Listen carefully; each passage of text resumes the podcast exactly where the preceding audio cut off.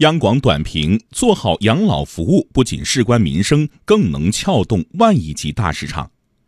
全面放开养老服务市场，取消养老机构设立许可，能够更好地激发市场活力；而建立全国统一的养老机构服务质量评价标准，制定确保养老机构服务质量安全的强制性国家标准，则可以规范养老服务市场的发展，体现出养老服务产业发展的张弛有度。但也应看到，养老服务不仅事关民生，更是万亿级的大市场。数据显示，我国还有近百分之八十四的养老需求还未得到满足。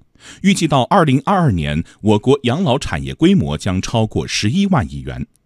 随着养老产业政策的密集出台，各路资本正争相入局。特别是国企、央企加大布局，银行、保险、基金、信托等养老金融也是亮点频出，养老业态也将更加丰富。除了养老服务业，养老辅具、养老消费产品、旅居养老等细分产业也将走向成熟。当然，要把好事办好，还有很长的路要走。可以预见的是，养老产业将成为未来的蓝海之地。